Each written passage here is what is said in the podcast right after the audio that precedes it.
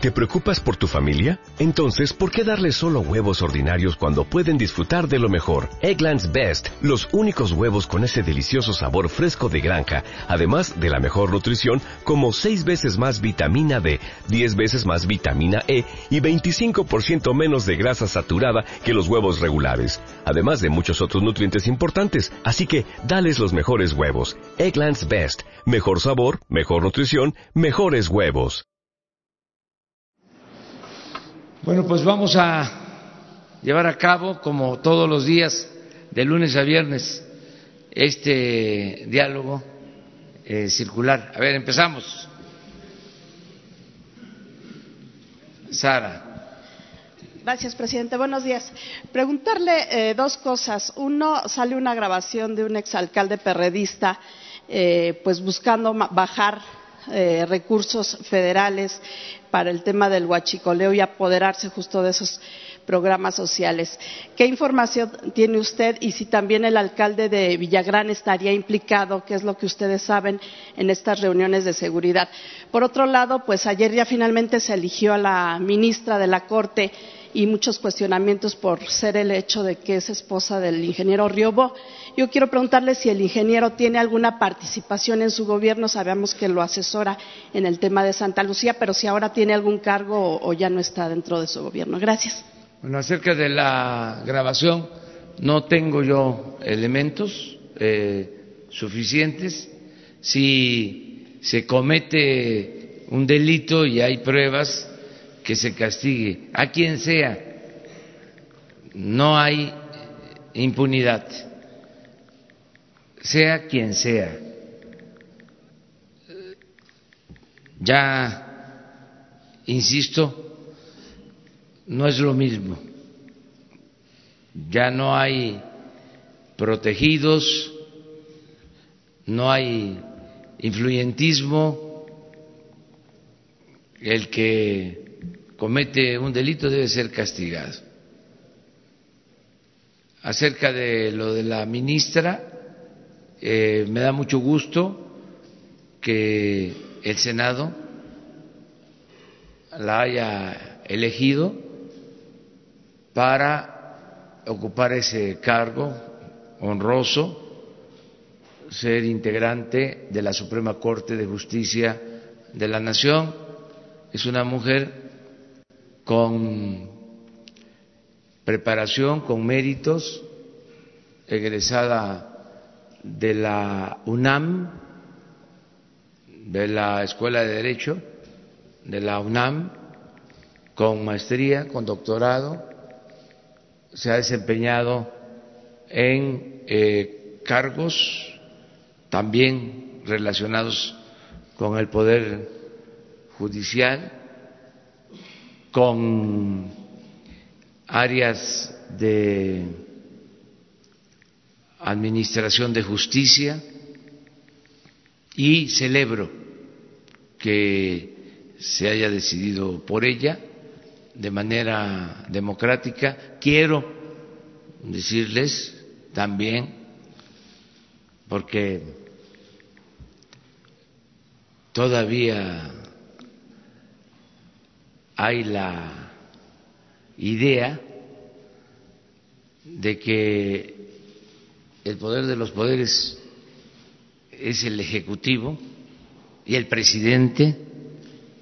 Quiero decirles que esto ya cambió. No hay línea. La línea es que no hay línea. Yo envío, como lo establece la ley, las propuestas al Senado. Les eh, advierto en algunos casos, inclusive a los que voy a proponer, cuando los invito, les digo, te voy a hacer, eh, te voy a proponer, pero este, no me voy a meter, van a ser los legisladores, como lo establece la ley, los que van a decidir. Si aceptas así, adelante. A nadie eh, le digo eh, vas a estar en la terna y eres mi preferida o mi preferido y habla con tal senador que él te va a ayudar. Ya hablé yo con ese senador, ya le di indicaciones, todavía más burdo, decían, ya lo instruí. Eso no, eso ya se terminó. Entonces, son los senadores los que resuelven. Y en el caso de estos eh, nombramientos, estoy enterado, informado, porque me llega la noticia de que en el grupo de legisladores de regeneración nacional, cuando se tiene que tomar una decisión, que es el grupo mayoritario, hay una elección previa.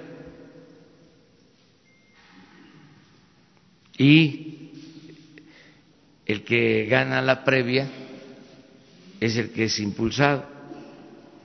Y no es obligatorio, porque puede este, votar alguien eh, a favor de un precandidato o precandidata a un cargo y luego ya en la votación general mantiene su postura o la cambia.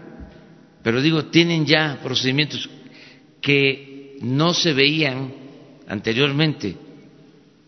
Estamos en el terreno de lo inédito, la verdad. Estaremos hablando de cambios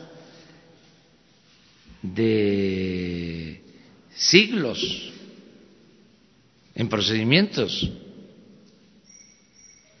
¿Cuándo se había visto esto? Díganme.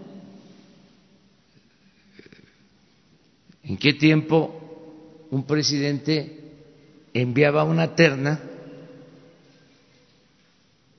y no había un preferido o una preferida.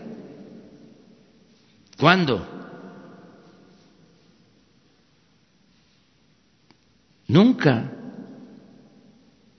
Puede ser que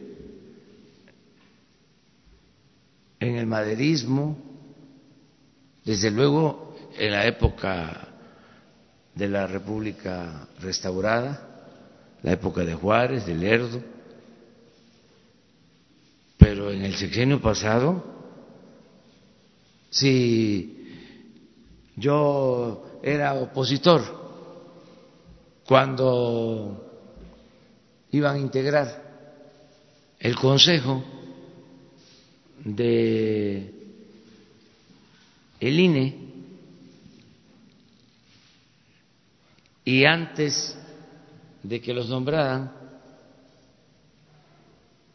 pronostiqué que iban a ser cuatro para un partido y tres para otro, y le atiné. en este caso, sin demeritar la carrera de ella, que por supuesto eh, puede tener mucha trayectoria, sin duda, lo que se cuestiona aquí es si realmente hay independencia o si no, se, no puede haber un conflicto de interés por este tema de que su esposo es asesor de usted. No, este, tiene ningún cargo aquí. Y sí, me ha ayudado mucho y él es este, un ingeniero también. Eh, con mucha capacidad profesional, es de los mejores estructuristas del país, independientemente si gusta o no gusta, si cae bien o no cae bien. Yo lo conozco porque fue el que hizo el proyecto para los segundos pisos estructurista que hizo los cálculos, qué dimensiones iban a ser las columnas, este, las traves, las famosas ballenas. En ese entonces, hasta un expresidente que ya no quiero mencionar, que es preferible olvidar, pronosticó que se iban a caer los segundos pisos y no se cayeron. Bueno, toco madera. Hola, presidente. Luego, a ver, primero, ¿quién está? ¿No era acá Adelante. Adelante. Hola, presidente. Soy Agustín Velasco de Uno TV. Quisiera preguntarle sobre esta eh, ecuación, esta fórmula que mencionó el lunes en su informe de los 100 días para regular el precio del combustible de la Secretaría de Hacienda. ¿Cuál es esta fórmula? ¿Por qué se ha retrasado como lo mencionó ese día? Eh, tengo tres preguntas. Esa sería la primera. La segunda es acerca de eh, funcionarios, exfuncionarios de la Sedesol que ahora han pasado a la- al Banco del Bienestar, funcionarios ligados con eh, Luis Miranda Nava, quien era el, el ex de Desarrollo Social, este, y ahora están, eh, pues bueno, colaborando con, con el Banco del Bienestar. Específicamente le menciono los nombres, serían eh, Samuel Toledo Córdoba y también estaría colaborando eh, Bueno, él, es uno y también Lázaro Mogel, que serían los dos ex colaboradores de Luis Miranda Nava que estarían ahora en el Banco del Bienestar. Y finalmente, presidente, ayer la Universidad Jesuita de Guadalajara publica un, eh, un estudio acerca de una red coordinada de eh, simpatizantes del presidente, de usted, que han, eh, pues bueno, eh, implementado estrategias para para atacar a la prensa eh, cada vez que sienten que se le está cuestionando de manera injustificada. Artículo 19, esta organización que defiende la libertad de expresión, publica también un, eh, una opinión acerca de que esta red se está apoyando también de algunos youtubers, de algunos blogueros que llaman a la prensa chayotera o vendida. Y esto se adereza además con el discurso presidencial de llamar a la prensa FIFI. ¿Qué opina de estos estudios que se publican? Y pues bueno, esas serían mis tres preguntas. Gracias. Bueno, la primera es sobre los precios de los combustibles. Yo hice un compromiso en campaña que voy a cumplir, como todos los compromisos, y eh, consiste este compromiso en que no va a haber aumentos en términos reales en el precio de gasolinas, diésel, gas, luz. Entonces, estamos eh, definiendo el mecanismo para que si por aumentos en el precio de las gasolinas que se compran en el extranjero, porque estamos comprando nada más de gasolinas 600 mil barriles diarios. Entonces fluctúa el precio internacional. Entonces, si sube el precio internacional, este Pemex tiene que aumentar el precio eh, a los distribuidores y esto desde luego impacta en el consumidor final. Entonces estamos buscando cómo eh, ajustar ese aumento. Existe el IEPS, que es el impuesto a las gasolinas, y existen otros mecanismos. Ya estamos este, resolviéndolo. Dije en el informe que aumentó por encima de la inflación en este periodo la gasolina magna, el diésel la luz y tenemos que eh, ajustarlos. Se está trabajando con este propósito.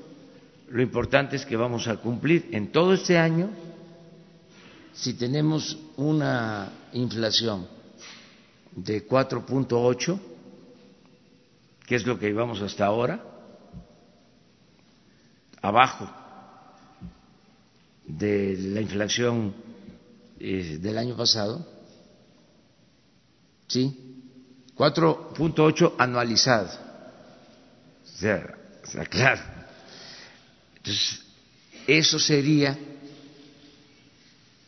solo el aumento en los combustibles. Porque si no se hace ese ajuste inflacionario, entonces estaríamos en términos reales bajando los precios. Entonces mi compromiso es no aumento en los combustibles en términos reales. Y estamos definiendo el mecanismo para eso. Lo segundo. Los colaboradores de, los colaboradores de Luis Miranda. Tomamos este, nota, ya se ha definido nadie que haya estado en dependencias y que tenga participación en actos de corrupción va a trabajar en nuestro gobierno. Entonces, por más que eh, cambien, que pasen de una secretaría a otra, así como está sucediendo en este momento, que ustedes están haciendo esta denuncia y les agradecemos mucho. Y hablo de ustedes para no personalizar y que no vaya a haber este, represalias en contra de nadie. Además somos todos, este, y así nos debemos de proteger, ¿no? Eh, para que siga eh, fluyendo la información. Entonces, en estos casos se revisa y si hay pruebas, se actúa. Desde luego no se pueden cometer también arbitrariedades, siempre se puede saber, hay manera de enterarnos del comportamiento de cualquier servidor público, de cualquier funcionario. Eh, pero no vamos a reciclar a funcionarios que tienen malos antecedentes. No pueden pasar de una secretaría a otra este, siendo los mismos que permitieron actos de corrupción o demostraron ser muy ineficientes. Imagínense que eh, en Hacienda sigan los mismos tecnócratas que en 36 años de política neoliberal llevaron al fracaso al país.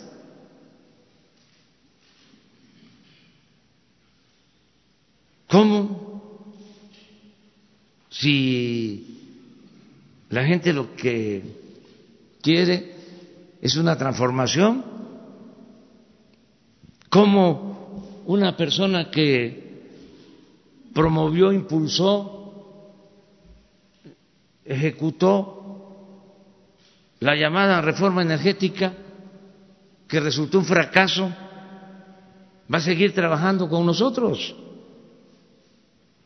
Hasta por honestidad deberían de decir, este, ya me voy. No, este, estoy de acuerdo con ustedes. Y además eh, acepto de que no se produjo más petróleo, como yo lo decía, no se produjeron más gasolinas, este, se siguió eh, arruinando la petroquímica, aumentó el precio de los combustibles, hubo menos inversión pública y privada, se endeudó Pemex, se endeudó la Comisión Federal de Electricidad. Y entonces yo que defendía la reforma energética y que decía que era la panacea, todavía con cinismo, conchudo, hago como si nada hubiese pasado. Y me quedo a trabajar en un nuevo gobierno que tiene una política económica distinta. Es un asunto de honestidad. Por eso también mi cuestionamiento a la prensa FIFI para contestar tu tercera pregunta, porque son conservadores con apariencia de liberales, son especialistas en la simulación. Ahora resulta que este estudio nos cuestiona porque hablamos de la prensa conservadora, de la prensa FIFI, y a ver, ¿quién hace el estudio? ¿Qué universidad es? Es la Universidad Jesuita de Guadalajara. ¿No piensa, presidente, que esto generaliza una idea en contra de la prensa en general? No, no este, el que nada debe, nada teme. O sea, o ustedes eh, se sienten de la prensa FIFI. Este, este es otro asunto. Eh, además, lo dije el lunes, es muy interesante el debate, muy interesante. O sea, fuera máscaras. Nada de que soy independiente, soy objetivo, soy profesional, no tengo partido, no represento a nadie. No, además es mejor decir, yo tengo esta postura y nosotros ejercer nuestro derecho de réplica. Malo sería si de parte del gobierno hubiese eh, una actitud de persecución, esto que salió a denunciar el periódico Reforma, ¿no? que por una deuda o supuesta deuda de 20 mil pesos se le está hostigando porque eh, no nos gusta lo que escriben en contra de nosotros, pues se pasaron, o sea, eh, fue demasiado. Nosotros no vamos nunca este, a faltarle el respeto a los medios, este, mucho menos a perseguir a nadie, eh, a coartar la libertad de expresión, de manifestación de las ideas. Lo único es que sí vamos a ejercer nuestros derechos de réplica. Y es interesante que haya este debate, que se dé esta eh, polémica, eh, porque así yo creo que todo mundo eh, actuamos con mayor responsabilidad, todo el mundo. Y qué bueno que salió el estudio este, de esta universidad, pero eh, no es cierto. O sea, que haya un grupo promovido por nosotros para este, defendernos en contra de los que nos cuestionan o nos critican, nada más con derecho y porque es legítimo. No existe eso. Nosotros no tenemos bots. Ese es el tema o uno de los temas con el conservadurismo. ¿Saben cuál es la verdadera doctrina de los conservadores? La hipocresía. todo lo que ellos hacen, piensan que lo hacen sus semejantes. Eso es característico del conservadurismo. Cuando las eh, guerras sucias, ¿se acuerdan aquellos este, eh, videos del populismo, pues ya hay información de que sí estaban financiados por el conservadurismo. Bueno, me van a obligar ya, ni modo, este, me cuesta mucho trabajo a mí este, les voy a entregar el estudio, se los voy a entregar.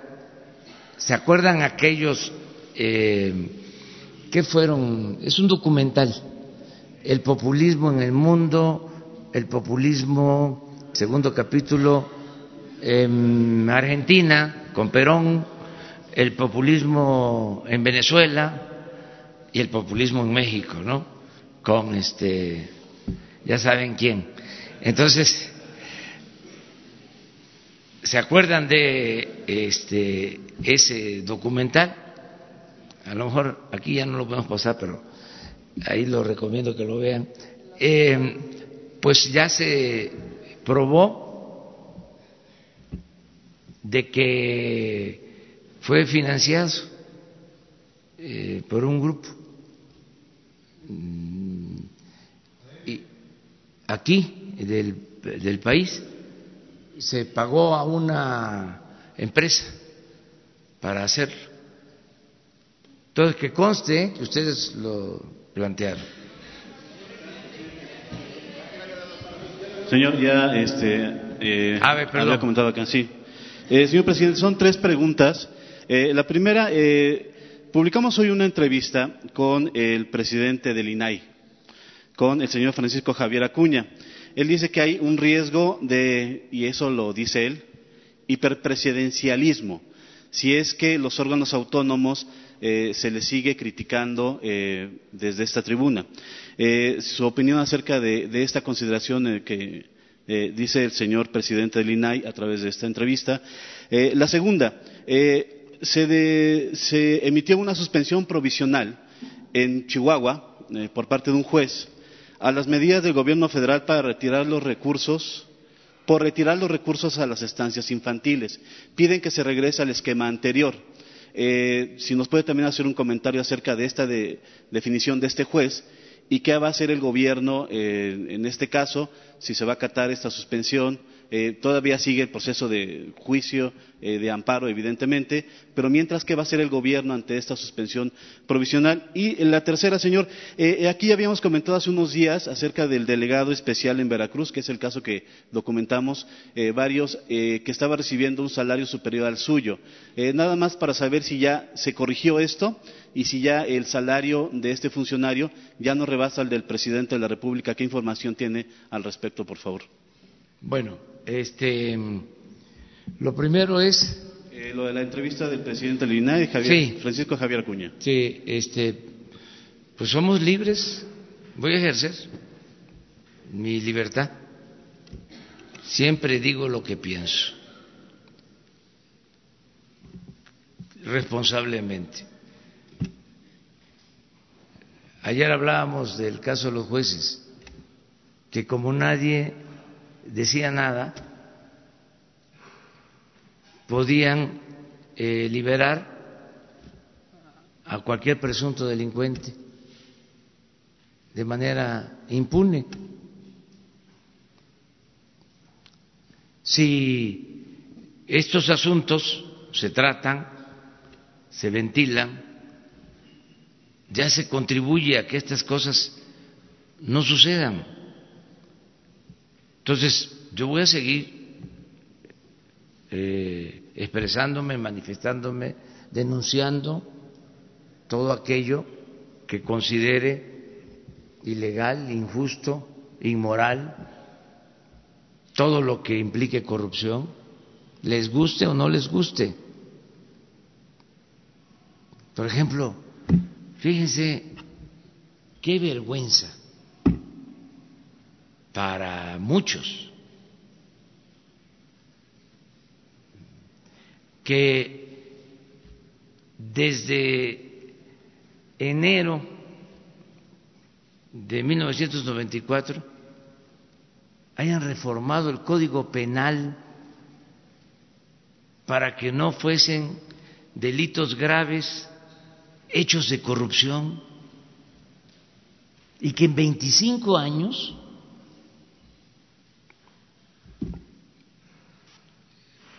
se consideraran como no delitos graves, hechos de corrupción.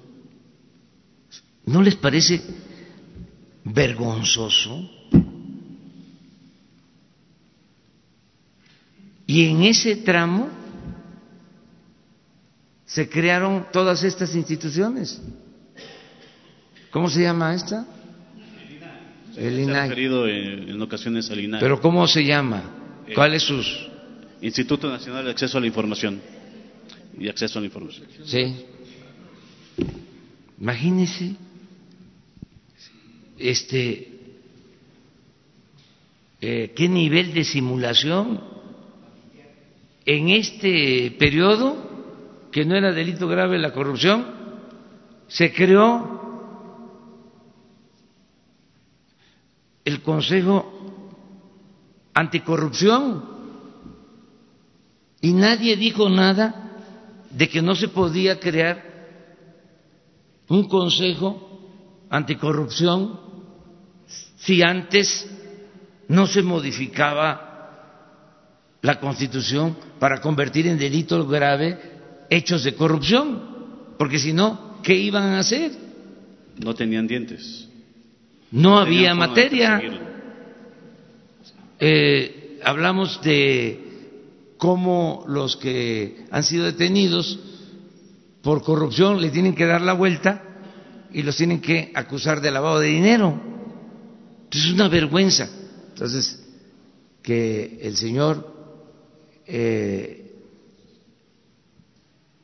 entienda que ya no se puede seguir con lo mismo se acabó la simulación. No se puede. ¿Saben de dónde surge esto? ¿De dónde viene este régimen simulador? El artífice de la política de la simulación fue Porfirio Díaz. Porfirio Díaz eh, tenía la máxima de que la Constitución se cumplía o se respetaba en la forma para violarse en el fondo. Entonces, todo era formalidad. Nunca dejaba de cumplirse con las formas. Todo eh, era escenográfico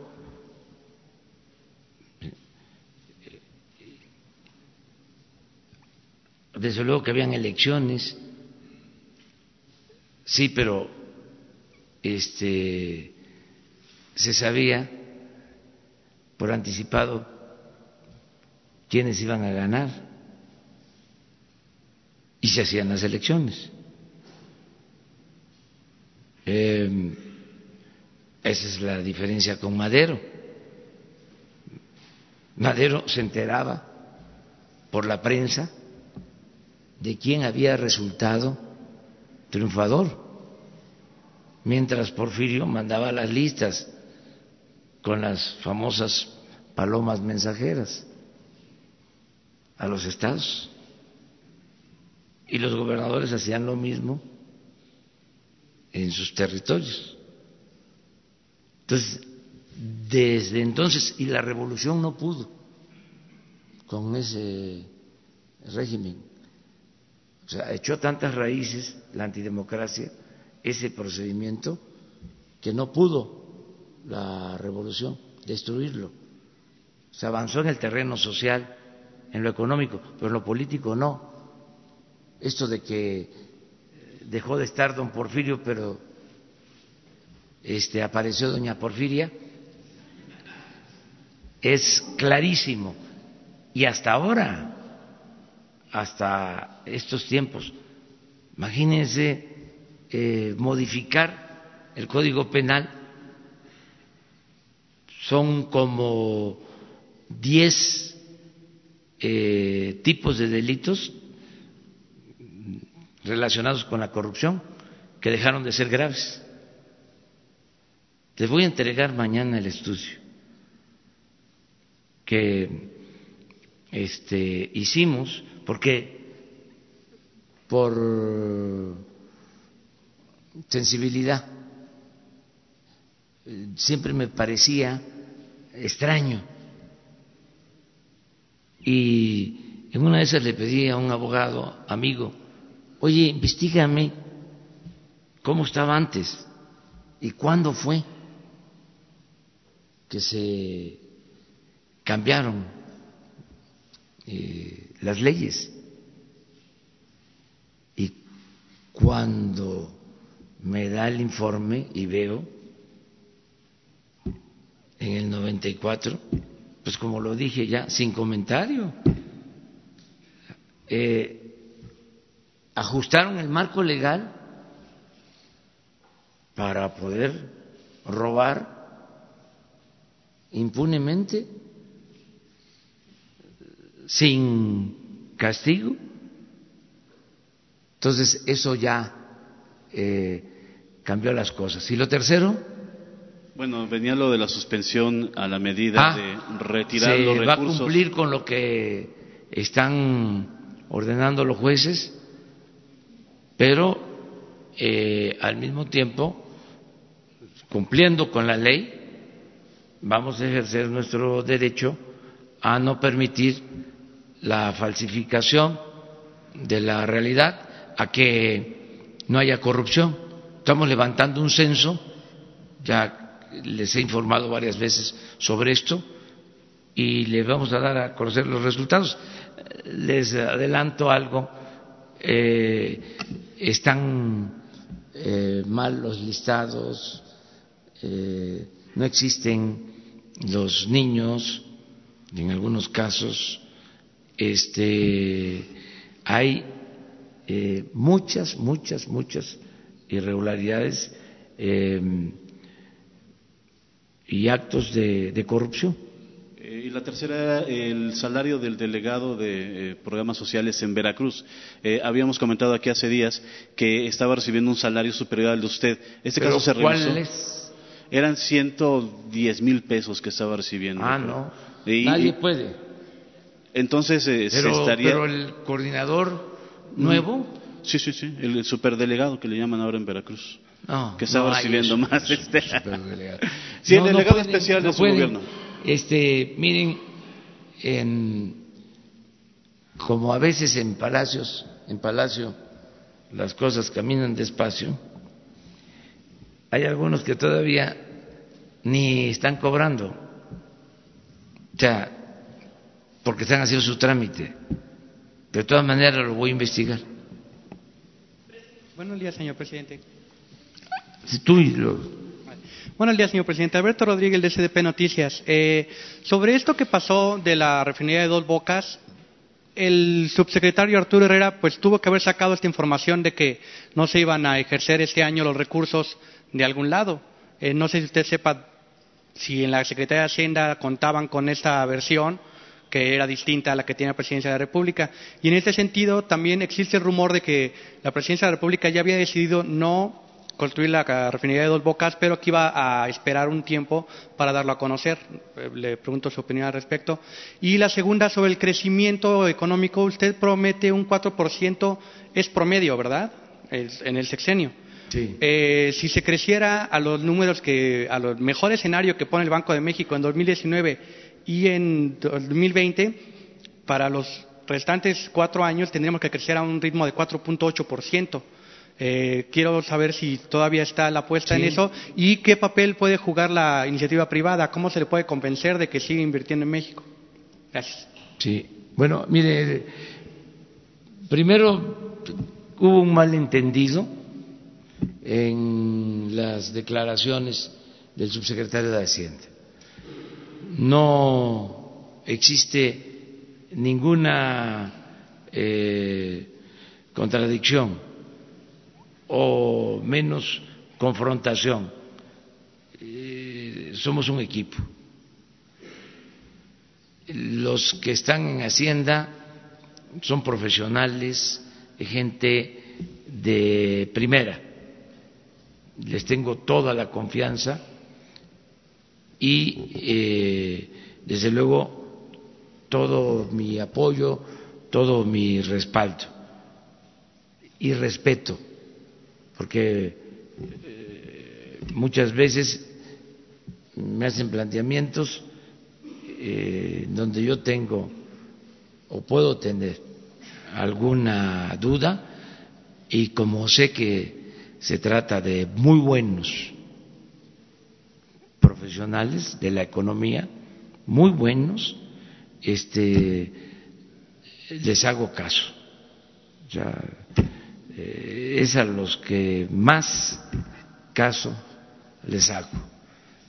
Que si se trata de la política social, pues ahí yo tengo un poco más de experiencia. Eh, llevo más de 40 años trabajando en comunidades con la gente, eh, iniciando programas de bienestar ahí tengo bastante, bueno, suficiente de experiencia. En la parte económica, que es complicada, siempre este, les hago caso. Eh, soy eh, muy eh, cuidadoso de todo lo que tiene que ver con la parte económica financiera. fue un malentendido, nosotros tenemos presupuesto, desde hace muchísimo tiempo hemos eh, venido sosteniendo que debemos de darle valor agregado a la materia prima, que no podemos estar vendiendo petróleo crudo y comprando gasolinas, que es como vender naranja y comprar jugo de naranja. Entonces, esto nunca le ha parecido a los eh, neoliberales. O sea, eh, una, una este, diferencia que tenemos, em, porque ellos apuestan más a que se venda el petróleo crudo y que como vivimos en un mundo globalizado, pues eso decía Aspe desde la época de Salinas, se puede comprar afuera lo que se necesite. Nosotros no coincidimos con eso. Nosotros pensamos que debemos de producir en México lo que consumimos. Y eso es lo que hacen en otros países. Eh, darle valor agregado a su materia prima, fortalecer su mercado interno. Esas son diferencias que tenemos. Entonces, sí queremos refinar. Lo que pasa que con la situación en que dejaron el país y al sector energético, pues ahora tenemos que producir petróleo, tener materia prima para poderla procesar, para poderla refinar y convertirla en gasolinas. Pero sí vamos a eso, vamos a la autosuficiencia, a que no se compre gasolina en el extranjero. Entonces, por eso la rehabilitación de las seis refinerías y la construcción de la nueva refinería de Dos Bocas. Y está en el presupuesto de este año, 50 mil millones de pesos. Están presupuestados con ese propósito. Quedamos que en tres años la vamos a terminar para eh, utilizar todo el petróleo que se produce en la sonda de Campeche y en los campos petroleros de tierra de Tabasco, eh, de Veracruz, y refinar ese petróleo en dos bocas. Se escogió dos bocas porque esa es una terminal que se utiliza para mandar petróleo crudo al extranjero. Por ahí salen alrededor de un millón de barriles diarios al extranjero por dos bocas. Entonces, como están en las instalaciones, ahí es el sitio más eh, adecuado para construir la refinería. Entonces, sí vamos a construir la refinería. Lo otro que planteabas. Sobre el crecimiento y sobre cómo convencer a los empresarios de que inviertan para llegar a esa meta. El crecimiento.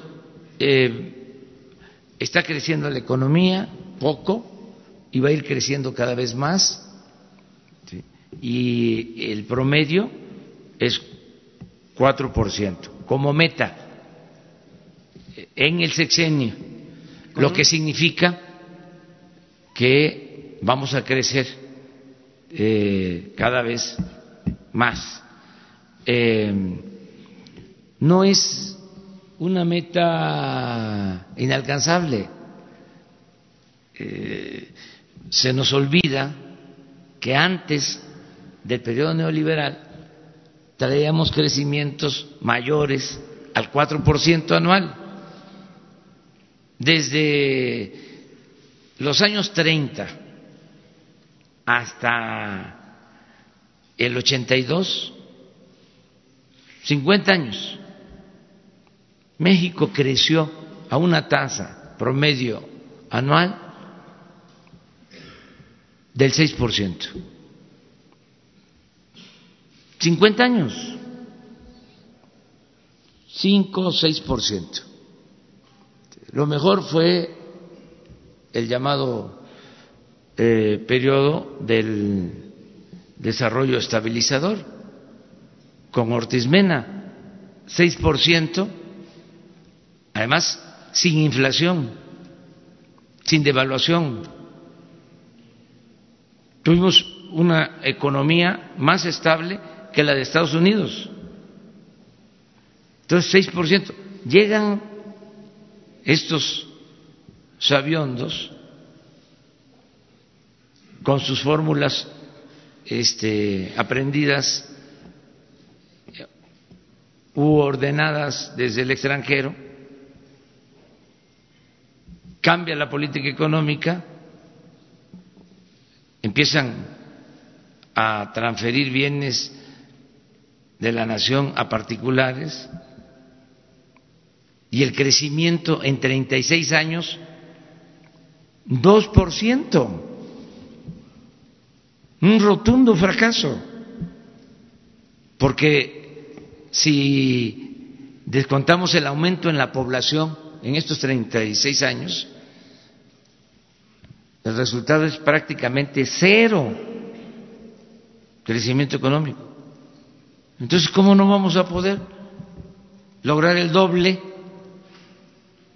de lo que ellos eh, hicieron en 36 años? Ahora, ¿cómo se va a hacer? Eso es muy interesante. Primero, ellos no toman en cuenta que la corrupción inhibe el crecimiento. La corrupción impide el crecimiento. Ellos eh, no consideran esa variable, primero. Segundo, ellos no promueven el desarrollo, no promueven el crecimiento. En sus eh, lecciones no aparece lo de la promoción del desarrollo. Ellos dan eh, por hecho que si se ajustan variables macroeconómicas, ¿sí? solo la mano invisible del mercado lo resuelve todo. Nosotros no estamos de acuerdo con eso. O sea, nosotros eh, eh, apostamos a promover el desarrollo. ¿En qué consiste esto en la práctica? Que si hay una empresa que está a punto de quebrar porque está siendo eh, hostilizada por excesivos impuestos y se va a cerrar y van a quedarse sin trabajo 500, 600 trabajadores, hay que irla a ver. Y hay que ir a ver cómo se resuelve el problema. Para un tecnócrata eso no, eso es pecata minuta. Ellos andan acá, en las alturas. Entonces, cuando se promueve el desarrollo es estar muy pendiente. Ah, que Walmart va a invertir en México. Ah, pues hay que este, hablar con los eh, dueños, gerentes de Walmart, para decirles qué bien, necesitamos la inversión, que em, hay en Matamoros huelgas y se está creando un ambiente desfavorable para la inversión y pueden cerrarse las plantas y eh, se puede ir esa inversión. Hay que estar ahí y hablar con los trabajadores decirles, a ver, eh, no podemos de la noche a la mañana recuperar todo lo que perdió el salario en el periodo neoliberal. Siempre va a ser mejor el salario, va a ser siempre ascendente pero lo tenemos que hacer de manera gradual, porque si no, este, arruinan, se arruinan las empresas, se cierran y se afecta la economía. Entonces tenemos que cuidar la fuente de trabajo. Pero todo eso lo tenemos que hacer con convencimiento, hablando. Ahí ahora, por ejemplo, en el caso de Matamoros, ya eh, los trabajadores mismos están ayudando pero hubo eh, oportunismo de algunos dirigentes que durante 36 años de política neoliberal nunca dijeron nada de que los salarios no aumentaban y de que los aumentos de salario incluso se daban por abajo de la inflación y ahora que por nuestro movimiento, el movimiento de todo un pueblo, se consigue que aumenten los salarios, ellos se montan, ¿no? Y quieren eh, sacar raja. Y ahora resulta que son muy radicales, sin nada más que con el trabajo y la decisión de muchos mexicanos. Entonces, todas estas cosas tienen que ver con cómo promover el desarrollo, cómo lograr que haya crecimiento. Y lo otro, la mezcla de recursos no es suficiente la inversión pública, se requiere la inversión privada, nacional y extranjera. Y yo estoy seguro que sí vamos a lograr el propósito de que haya crecimiento. Y tengo, ayer se lo decía yo al presidente electo del Salvador, que nos visitó, se me quedó viendo así, este, sorprendido, pero eh, le comenté, le digo, mira, no es para presumir, pero yo aspiro a que eh, antes de que termine el sexenio ya no eh, tengan que ir los mexicanos a buscarse la vida a Estados Unidos porque va a haber suficiente trabajo aquí. Y entonces nos van a pedir, a eso aspiro, eh, convenios especiales para que vayan trabajadores. Entonces, eh, sí va a haber crecimiento y eso es lo que va a permitir que haya empleos.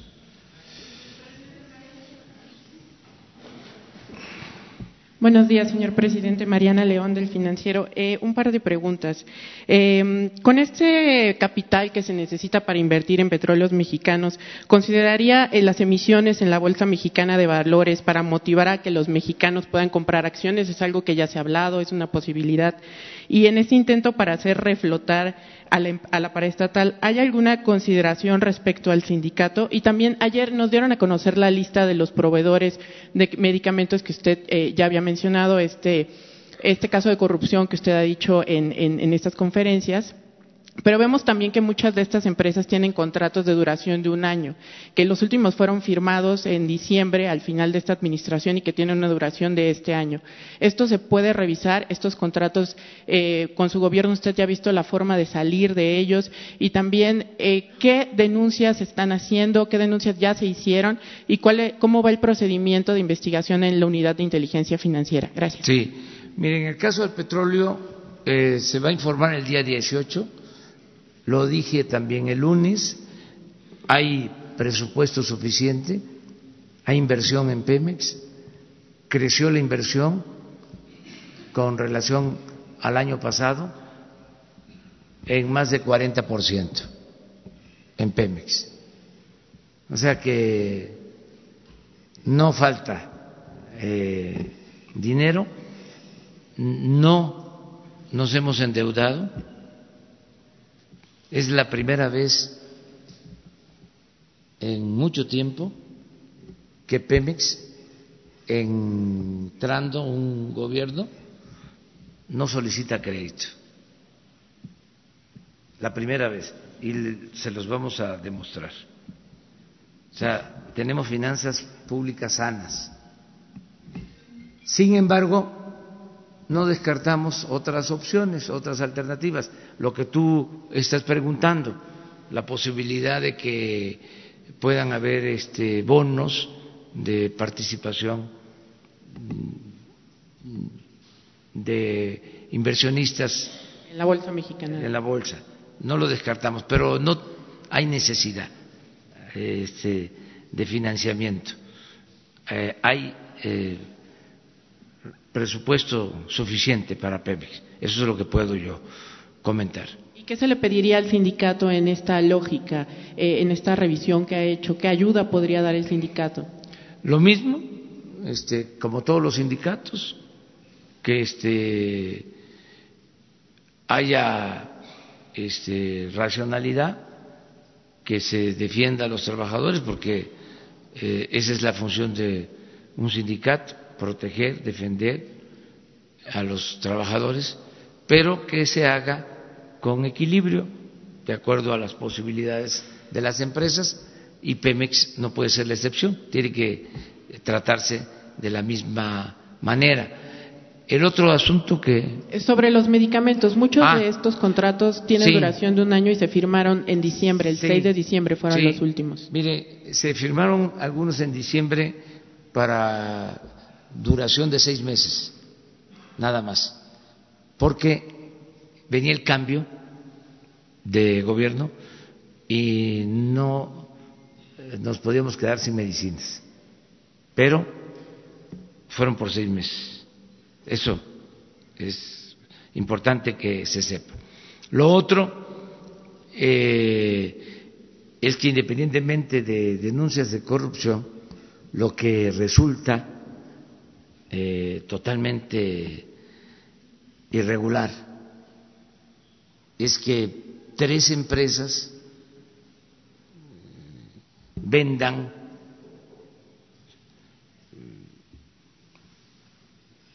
alrededor de 40 mil millones de pesos. Tres. Tres proveedores, 40 mil. Entonces es mucho. Entonces hay un proveedor de la información que les entregamos que está vendiendo más de mil millones de dólares al año. Entonces, ¿cómo le hace? O sea, ¿por qué este tanta concentración?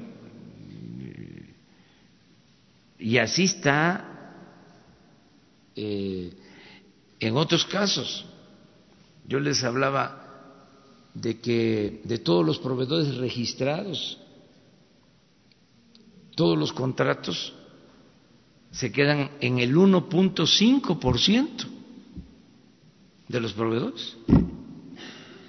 Entonces es muchísima la concentración, es monopólico, eso no puede este, seguir sucediendo, ni en medicinas, ni en compra de alimentos y en otras adquisiciones en telecomunicaciones, todo eso se tiene que eh, democratizar y se tiene que hacer con más competencia, se tiene que hacer buscando que no haya eh, proveedores eh, privilegiados, preferentes, ese es el proceso, por eso la información que estamos dando. ¿sí? Eh, qué bien que ya entregaron esa, esa información. ¿Y qué otra cosa comentabas? Eh, Solo quería saber si hay denuncias específicas contra estas empresas, más allá de la concentración no, de... no, no, no, que yo sepa, no. Hay, este, debe de haber, pero de estas grandes, grandes, grandes, no, nada, o sea, nada, este, ni se sabía. Pero que su gobierno ya haya hecho o vaya a hacer específicamente. no.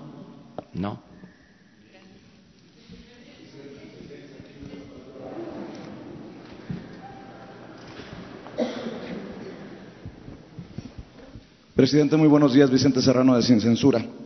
Eh, pinta para que la consulta ciudadana, entre las cosas que se va a poner a consulta, lo del enjuiciar o no a los presidentes, tenga una alta participación. ¿Cómo van en medio de la promulgación de la Guardia Nacional? ¿Cómo van rumbo a la consulta en medio de hacer grave el delito de corrupción? ¿Para cuándo? ¿Cómo? y eh, se van a dar en tiempos eh, la consulta. Y una cosa importante, porque lo he percibido en redes de los mexicanos en el exterior, quisieran participar en estas consultas. Creo que ya le había hecho esta pregunta en algún momento.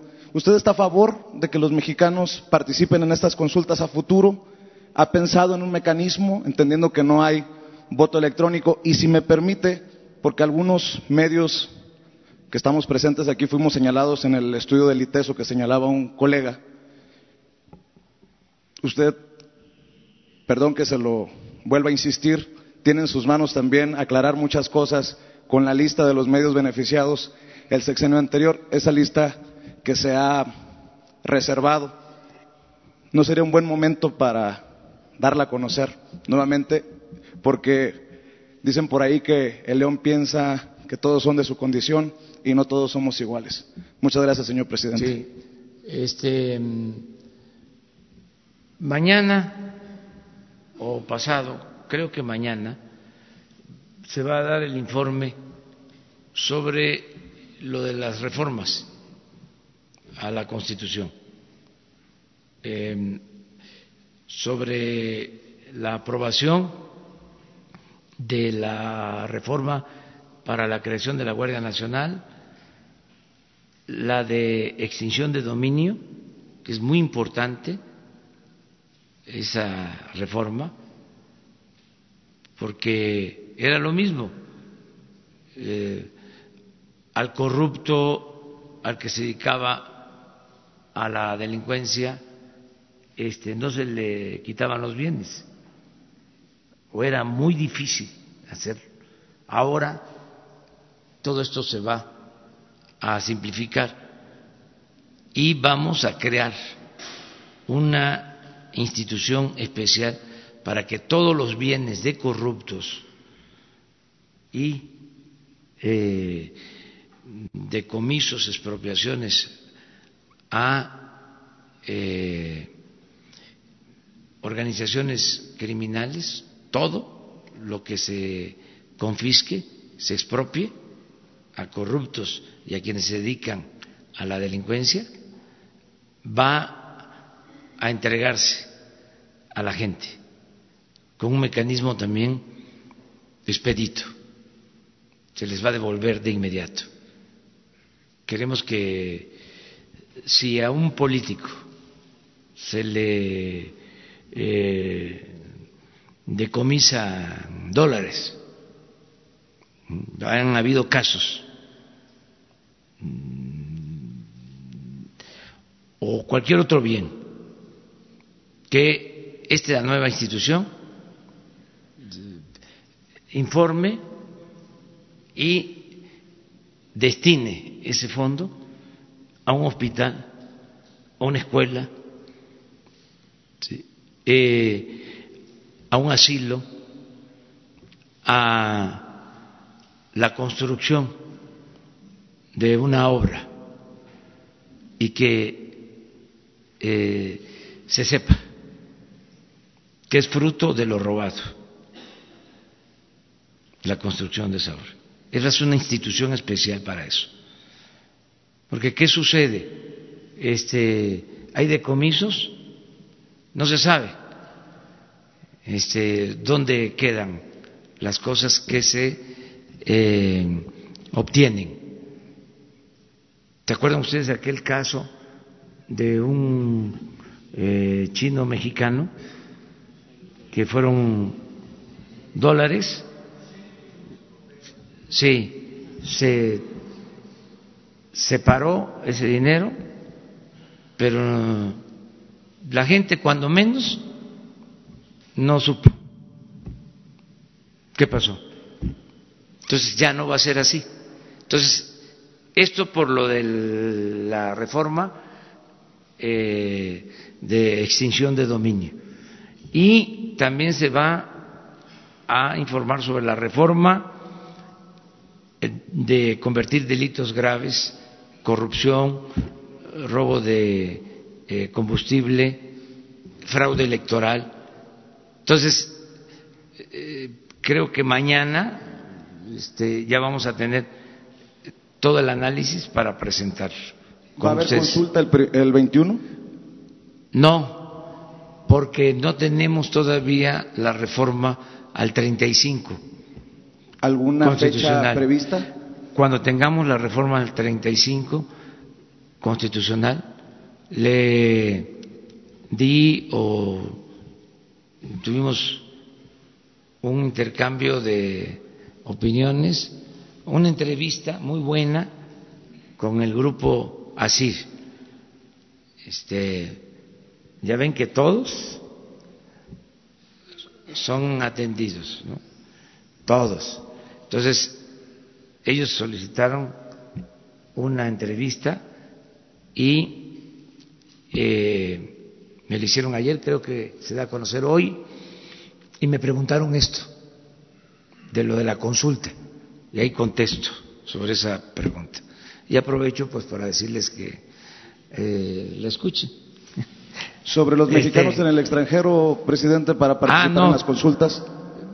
Para nosotros son mexicanos, son nuestros eh, paisanos, los que viven en Estados Unidos. No solo los 12 que este, nacieron en México, sino los otros 12 millones que son de hijos mexicanos, de padres mexicanos.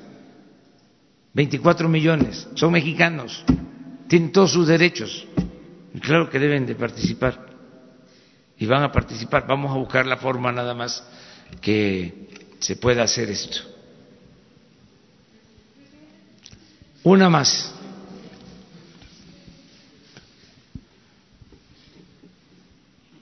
Marco Antonio Olvera, corresponsal de Radio Latino California aquí en México, señor.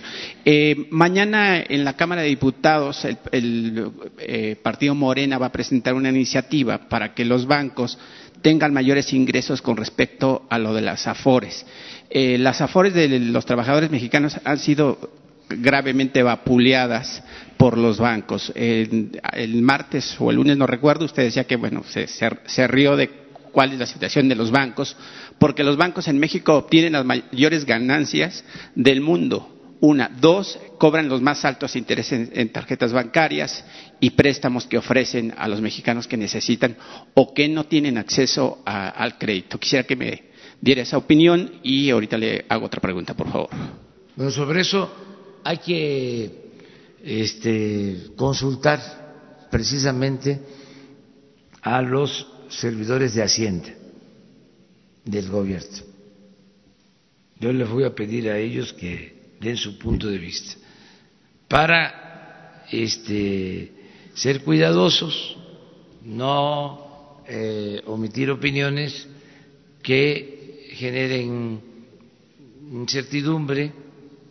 Eh, vamos muy bien, eh, hay mucha confianza en México. Entonces, una declaración mal hecha puede ocasionar eh, intranquilidad. Entonces, yo prefiero que los eh, encargados de la política hacendaria hablen sobre este tema, eh, porque vamos muy bien. son 100 días en que el peso se ha fortalecido con relación al dólar. ¿Sí? 100 días sin eh, incremento en la inflación, 100 días de estabilidad en la bolsa, ¿sí? 100 días eh, creando empleos, todavía no como quisiéramos 100 días con crecimiento económico, 100 días mejorando el mercado interno, mejorando el consumo. Entonces, vámonos despacio porque llevamos prisa. Y la segunda pregunta, presidente, eh, la Organización Mundial de la Salud dice que puede haber una pandemia en cuanto a la gripe. No sé si su gobierno está tomando esas medidas eh, para eh, solventar ese problema si en caso obviamente la población mexicana se llegue a afectar. Estamos preparados, eh, está muy bien integrado el equipo de salud, tenemos el problema de la falta de coordinación porque se fraccionó mucho el servicio de salud los gobiernos estatales atienden una parte, el gobierno federal otra. Dentro del gobierno federal tiene funciones la Secretaría de Salud, por el otro lado el ISTE, por el otro lado el seguro.